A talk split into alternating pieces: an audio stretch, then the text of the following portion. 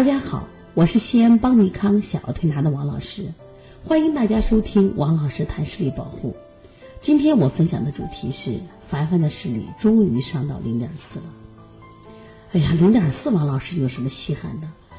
但是对于这个孩子来说，真的视力是太难调了，因为他来的时候大概就是个零点一二的视力，零点一二视力，我们正常调这个孩子视力几乎是每天都见长。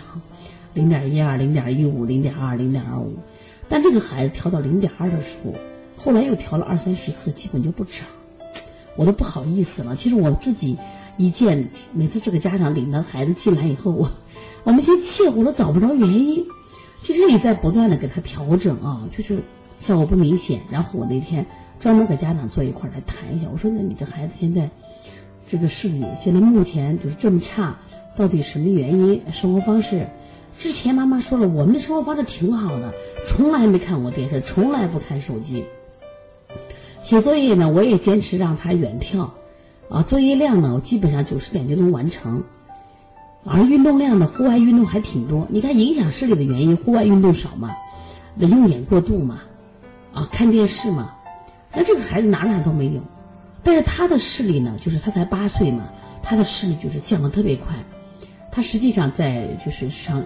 一年级的时候，就当时就是二百多度，然后一年以后又涨上来了，一下涨了一百多度，家长特别害怕。后来戴上眼镜进行控制，进行控制。那控制以后戴眼镜这一年呢，涨得虽然不多，但是家长就害怕啊，你现在只有零点一二的视力，那说明他之前多么差。那我们接手调视力，我们是很有信心的。你想嘛，这个孩子平常也没有时间在你这儿躺着休息一下。就躺着休息，他都见长了，更不说你通过这种推拿加耳穴加足穴加梅花针加食疗的配合来做，怎么能没效果呢？我们做了那么多的视力跳，我都挺好，但遇到这个孩子，推拿师都没信心了。后来我就一直在琢磨，说这个孩子，就为什么这个问题很多，视力不好长？那这个孩子有个问题，因为他手脚是冰凉的，永远是的，而且他性格特别好，就是。他在推拿的过程，特别上梅花针啊，稍微有一点扎扎的感觉，他都不吭声的，就是忍耐力也是比较强，就非常非常听话的一个小女孩。然后呢，就感觉到这个孩子典型的阳不足，阳不足，其实我们在手法上一直一直在调整，在调整。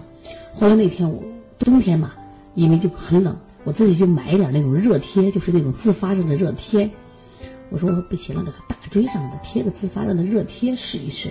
因为大椎啊，实际上是我们气血一个开关，也是我们阳经那个通道。你看，我们每年治流感的时候，我都建议大家在大椎这个地方吮痧呀、灸痧呀、打通。我发现这个流感是很好治的，比吃药还来得快。那我就想，我说这个地方给孩子贴个热贴试试看。结果那天给他贴热贴，他说好舒服，好舒服，他觉得可暖可舒服。然后呢，第二天来继续给他贴，后来肚脐上给他加个那种暖贴。他一直觉得挺好，那自从加了这种暖贴以后呢，哎，他的视力蹭蹭蹭就上来了呀，从零点二到零点二五，然后再什么呀，零点三、零点四。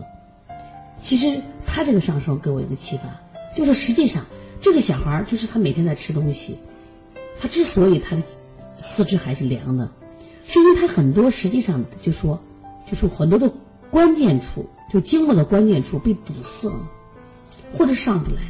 因为人的眼睛居于人体的最高部，那大椎这个地方是不通的，气血上不到这儿嘛。